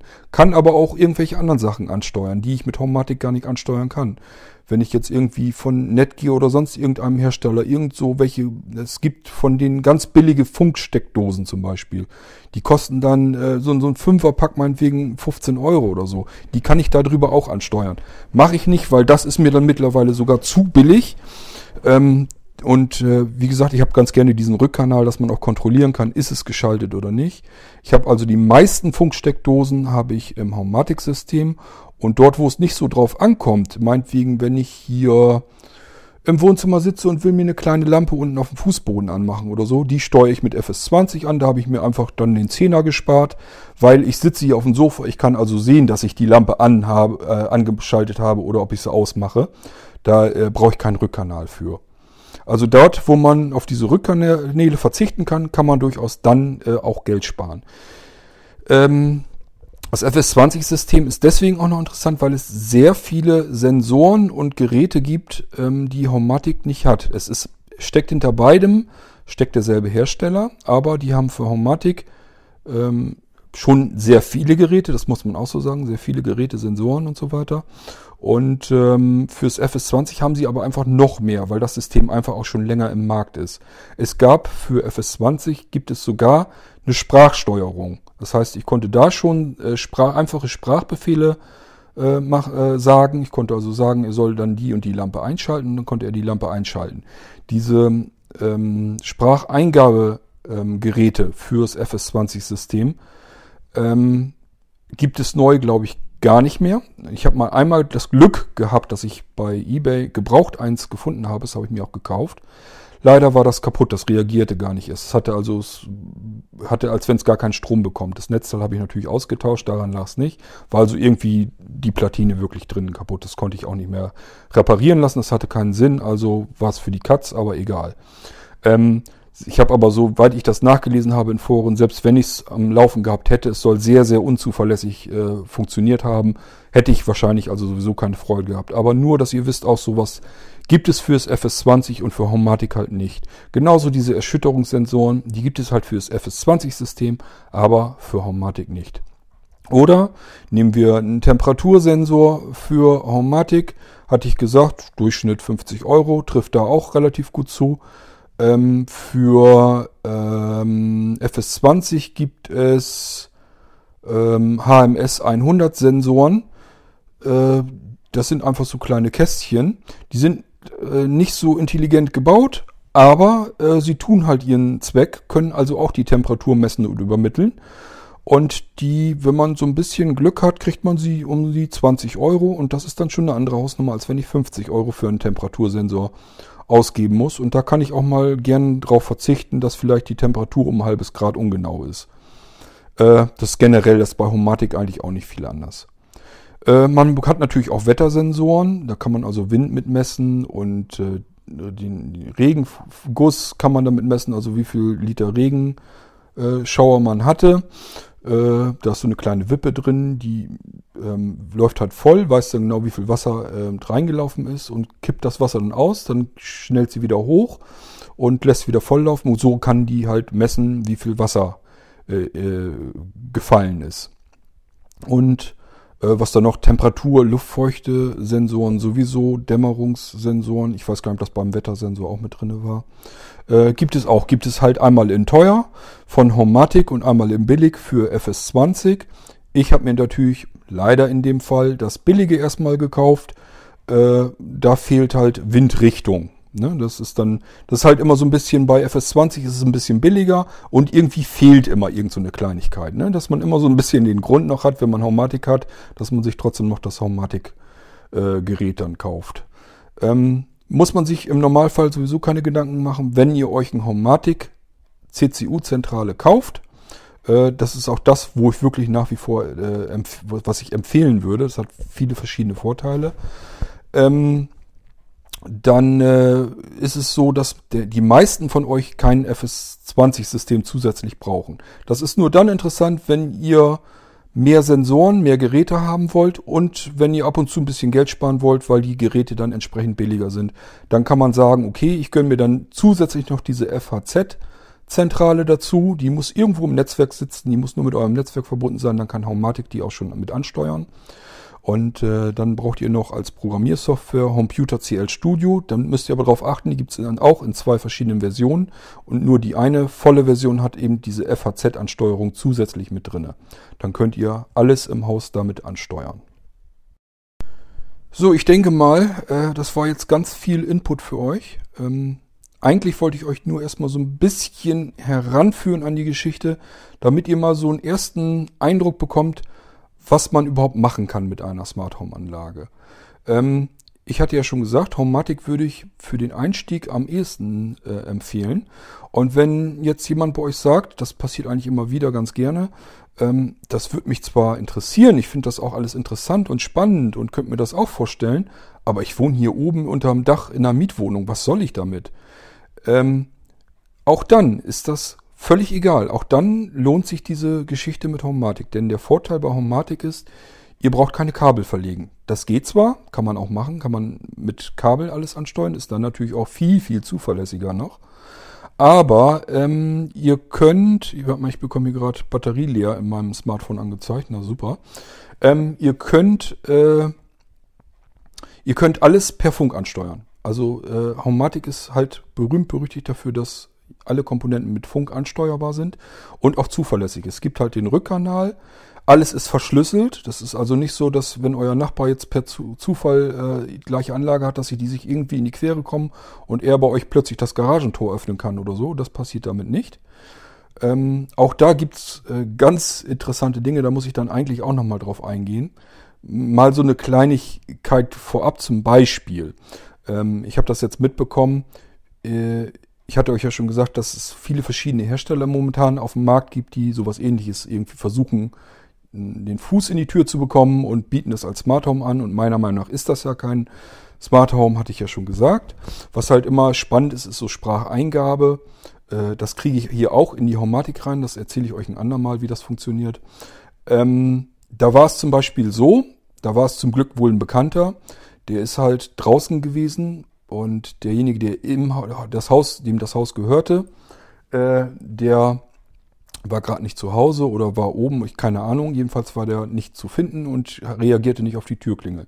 Der Bekannte guckte wohl durchs Fenster, hat auf dem Tisch im Wohnzimmer gesehen, da liegt äh, das iPhone von seinem Bekannten und hat sich einen Spaß draus gemacht, hat äh, gesagt, hey Siri, äh, schließ mal die Haustür auf.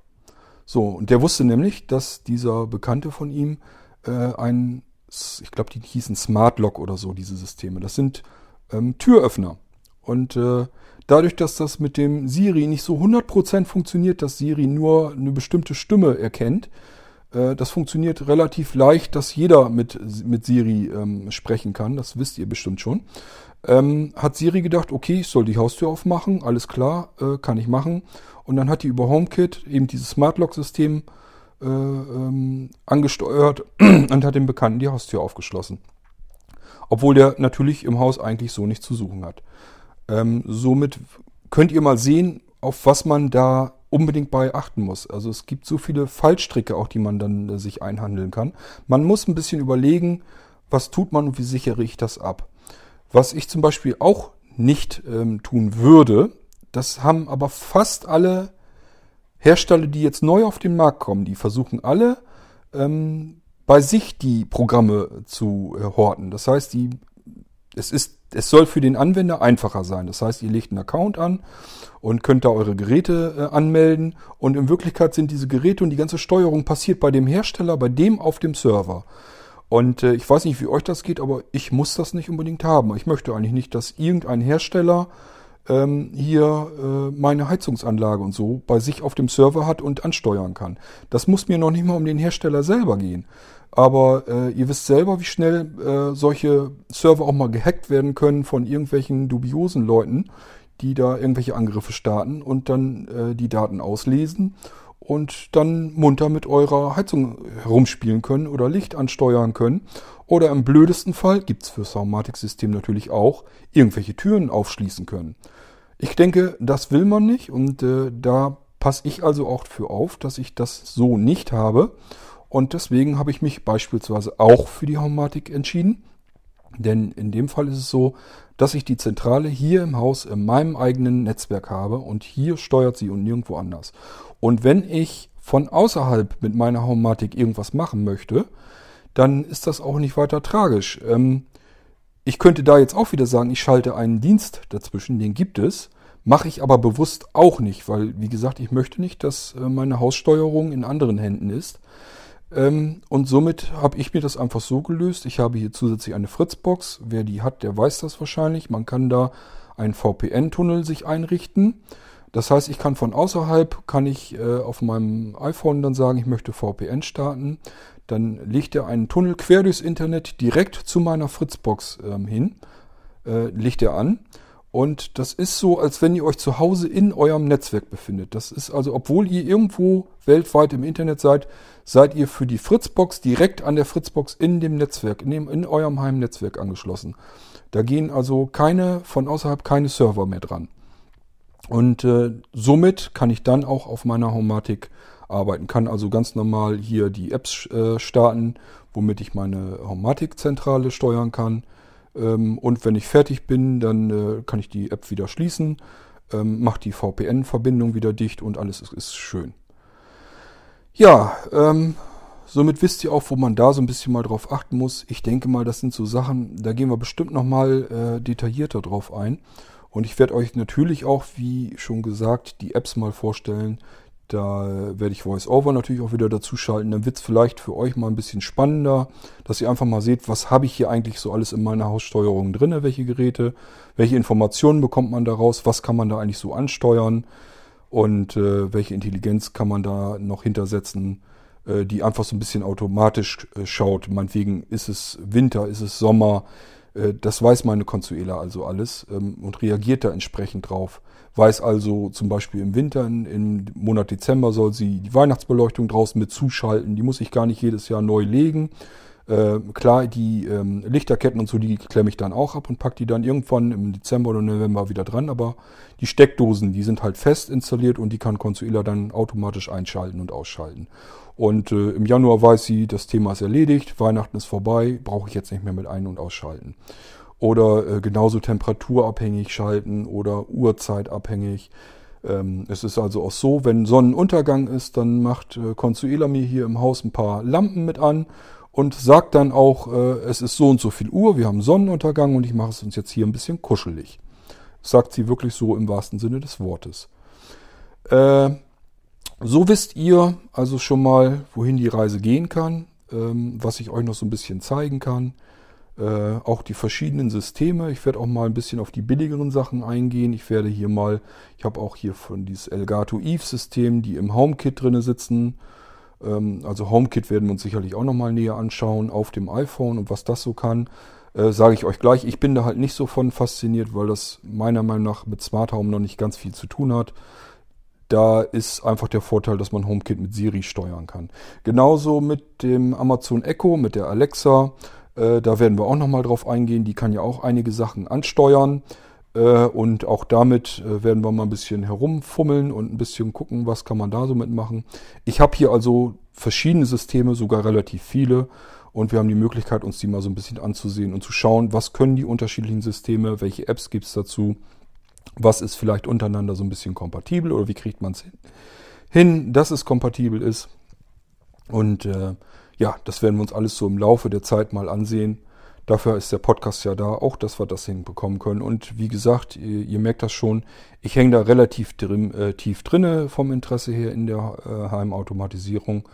Und deswegen äh, wird es da auch noch des Öfteren drauf hinauslaufen, dass wir das hier im Podcast mit behandeln. Ich denke aber mal, für heute habe ich euch wirklich genug zugebrabbelt. Äh, das waren sehr viele Informationen, das weiß ich. Ich hätte jetzt in einer Tour so weiter brabbeln können. Ähm, ich hoffe, ich habe euch da nicht ganz mit, äh, naja, erschrocken. Nicht, dass ihr jetzt sagt, ach, das ist alles viel zu viel Input, das ist viel zu kompliziert für mich. Das ist nicht kompliziert. Das fängt jeder mal an. Man kauft sich halt eine Haumatikzentrale. Wie gesagt, würde ich empfehlen äh, kauft sich einen Zwischenschalter, vielleicht noch einen Temperatursensor. So, und dann äh, könnt ihr auf der Haumatik selber arbeiten. Da kann man auch mit programmieren. Es ist allerdings eine sehr unübersichtliche Oberfläche. Sowohl für mich mit Sehrest als auch dann für Blinde. Das ist nicht schön damit zu arbeiten. Es geht mit Krampf und Gewalt. Äh, wenn ihr keinen Sehrest habt, äh, blind seid, mit Screenreader arbeitet, und wenns Geld nicht arg so sehr zwickt, ähm, würde ich euch in jedem Fall empfehlen, sofern ihr äh, ein Windows-System noch irgendwie ans Laufen bekommt. Wenn ihr einen Mac habt, vielleicht eine VM mit Windows installieren, macht dann auch Sinn, äh, dass ihr euch die Programmiersprache, dieses Computer CL gönnt. Äh, das kostet zwar auch ein bisschen Geld, die Lizenz, aber das ist auch eine einmalige Geschichte und Computer wird ständig aktualisiert, kommen immer wieder laufend Funktionen dazu. Ähm, die, der Entwickler ähm, reagiert sehr schnell, wenn man Fehler findet, der hilft einem sehr schnell. Ich hatte es hier also schon, dass bei mir mittlerweile dann irgendwann gar nichts mehr ging. Äh, ich konnte also nichts mehr ansteuern und das ist natürlich total frustrierend, wenn ihr eine komplexe äh, Anlage habt, so wie ich, und auf einmal funktioniert nach einem Update äh, gar nichts mehr. Ähm, da war einfach ein Fehler in der Software drin und wer zu früh updatet, dem bestraft das Leben. Und es ging dann halt nichts mehr. Und äh, ich habe dann den Entwickler angeschrieben und habe ihm meine Datei gegeben, wo meine Programme und sowas, wo alles drin vorhanden ist. Und anhand dessen konnte er den Fehler herausfinden. Und äh, ein, zwei Tage später hatte ich eine fehlerkorrigierte Version hier, äh, konnte die wieder zum Einsatz bringen. Dann habe ich nochmal leider einen Fehler gefunden. Das heißt, es hat nicht gleich funktioniert. Dann ist er dann nochmal beigegangen, hat auch das gefunden. Einen Tag später hatte ich wieder eine neue Version und konnte die einspielen und siehe da, es funktionierte plötzlich alles wieder. Also äh, von daher äh, auch selbst wenn mal was daneben geht bei dieser Geschichte, ich denke, es kann nun mal bei solch einer komplexen Software immer mal passieren. Das ist einfach so, da können Fehler auftauchen. Äh, ich finde es dann aber wichtig, ähm, wenn man dann weiß, dass man sich verlassen kann, dass so ein Entwickler da auch hinter sitzt. Das ist eine kleine Firma, die äh, Contronics, und ähm, kümmern sich dann da auch gleich drum. Äh, man hat normalerweise beim E-Mail-Support hat man sofort eine, eine Antwort, die helfen auch, was man machen kann. Und wenn ein Fehler selbst wirklich in der Software drin ist, ist das auch innerhalb von ein, zwei Tagen in der Regel erledigt. Ich denke, das gibt einem dann auch so ein leicht beruhigendes Gefühl wieder. Ähm, ich würde dann dieses Computer CL, wie gesagt, auch dazu nehmen, äh, weil ihr dann mit stinknormaler deutscher Sprache sehr, sehr komplex eure Anlage äh, programmieren könnt. Da ist also ich sag mal, dass eigentlich nur noch eurer Ideenvielfalt sind da Grenzen gesetzt, aber nicht der Anlage an sich. Da kann man dann alles Mögliche mitmachen. Ähm, ihr habt dann das Homeputer CL zum Programmieren. Das läuft wie gesagt auf Windows. Ihr habt die ähm, Homatic CCU. Ich würde gleich die, die Zweier nehmen. Die Homatic ähm, CCU 1, die ist schon älter. Die ist noch langsamer. Generell die Homatic-Zentrale finde ich persönlich sowieso schon sehr langsam. Da ist nicht viel Power drin. Aber mit der CCU 2 geht es. Ähm, und äh, wenn ihr, wie gesagt, mehr Sensoren wollt und mehr Aktoren und ähm, egal, ob es jetzt zum Geldsparen vielleicht noch ein bisschen ist, dass ihr euch ein paar billigere Zwischenschalter da, wo es Sinn macht, holen könnt, paar billigere Sensoren, ähm, dann könnt ihr euch diese FHZ 2000 noch dazu gönnen äh, und müsst da bei der Computer CL gleich auf die richtige Lizenz achten, dass die diese FHZ-Unterstützung mit hat. Aber äh, so könnt ihr dann einsteigen wie gesagt, ich würde euch einen Zwischenschalter und vielleicht noch einen Temperatursensor oder so empfehlen oder einen Bewegungsmelder. Und dann fangt ihr an zu programmieren, äh, dass ihr sagt, beim Bewegungsmelder zum Beispiel, wenn der Bewegungsmelder auslöst, dann schalte mir doch diese Steckdose für eine Minute ein. Dann packt ihr euch da eine Lampe dran, ein Radio oder irgendwas, was ihr dann bemerkt. Merken tut ihr es sowieso, weil äh, diese Zwischenschalter, die ähm, schalten physikalisch, das heißt, es macht richtig schön laut Klack. Äh, und äh, ja, ihr rennt dann durch euren Bewegungsmelder und es wird etwas eingeschaltet, ihr wartet ein bisschen und nach einer Minute wird es dann wieder ausgeschaltet. Das ist dann schon mal das erste große Erfolgserlebnis, wenn das so funktioniert. Und äh, wenn ihr das dann zusätzlich könnt ihr das immer in jedem Fall an eurem äh, Smartphone äh, mit ansteuern. Könnt da also auch die Schaltsteckdose jederzeit ein- und ausschalten. Äh, ist auch kein Problem. Und ihr könnt, wenn ihr einen Temperatursensor habt, könnt ihr das da auch drüber machen, dass ihr den Heizlüfter mit ansteuert und sagt, jetzt ist es sehr kalt. Und ich möchte jetzt, dass der Heizlüfter dann noch ein bisschen mit dazu läuft, dass ich es schnell warm bekomme. Oder aber es ist sehr heiß, dann soll er gucken, dass er den, den Heizlüfter wieder mit abschaltet. Irgendwas, irgendwas einfach zum Ausprobieren, dass ihr einfach merkt, so funktioniert es, so geht es, so kann ich es programmieren. Und dann werdet ihr auch ganz schnell merken, dass das Spaß macht und dann wird euch immer wieder was einfallen, was ihr in eurer Wohnung, an eurem Haus schalten und walten könnt, wo ihr wissen wollt, äh, wenn da einer lang geht, wenn Türen noch offen sind, wenn ihr das Haus verlasst, äh, ob noch ein Fenster geöffnet ist. Ähm, ihr könnt alles damit ähm, herausbekommen, ihr könnt euch warnen lassen, ihr könnt Strom sparen. Es ist ganz viel damit möglich. So, ähm, wisst ihr soweit schon mal Bescheid? Das ist nur der Einstieg in die Geschichte gewesen ähm, damit ihr mal so einen ganz groben Überblick äh, bekommt, was man machen kann. Äh, dafür ist es sehr viel, ich weiß, aber ich denke mal, lasst euch da nicht zurückschrecken von. Wir werden da sicherlich deutlich kleiner dann auch nochmal anfangen, wenn es dann mal so ins Eingemachte geht. Dass wir einfach mal so einen Schalter einschalten, ausschalten, dass ihr seht, wie das funktioniert, auch wie die Apps laufen. Und dann ist das alles halb so schlimm. Lasst euch da jetzt nicht so ins Boxhorn jagen. Ähm, nur, dass ihr wisst, was man überhaupt machen kann, wo es Sinn macht und äh, dass es auch Spaß machen kann. So, vielleicht konnte ich euch ein bisschen anstecken, allein von der Idee her mit, der, mit dem Smart Home, mit der Hausansteuerung. Und äh, ich freue mich schon auf die nächste Episode. Ähm, ich denke mal, ich werde mal wieder ein bisschen Fragen dann noch beantworten müssen. Äh, es sind auch schon wieder neue Fragen dabei. Ähm, und da werde ich, das auch eine interessante Geschichte bei, etwas, was ich ganz neu bei Blinzeln ähm, angeboten habe, was ich jetzt also neu baue, was ganz neu ist, die HODD-Laufwerke. Die sind ganz neu bei Blinzeln und exklusiv. Gibt es sonst nirgendwo. Und äh, da wurde ich schon gefragt, ob ich da ein bisschen was zu erzählen kann. Das werde ich selbstverständlich tun. Ich weiß nur nicht, ob ich es jetzt in, heute noch mache. Ich habe da zwar Lust zu, aber ihr habt eben schon mitgekriegt, ich hatte eben eine Meldung, Batterie fast leer. Äh, das scheint dann mit der Aufnahme doch einiges zu ziehen. Und das werde ich dann, wenn nicht heute, vielleicht morgen und wenn nicht morgen, dann übermorgen. Wir werden sehen. Irgendwann kriege ich das auch noch hin. Okay, also bis zur nächsten Episode und ich freue mich, wenn ihr wieder dabei seid beim Irgendwasser Podcast. Tschüss, bis zum nächsten Mal. Das sagt euer Kurt Hagen. because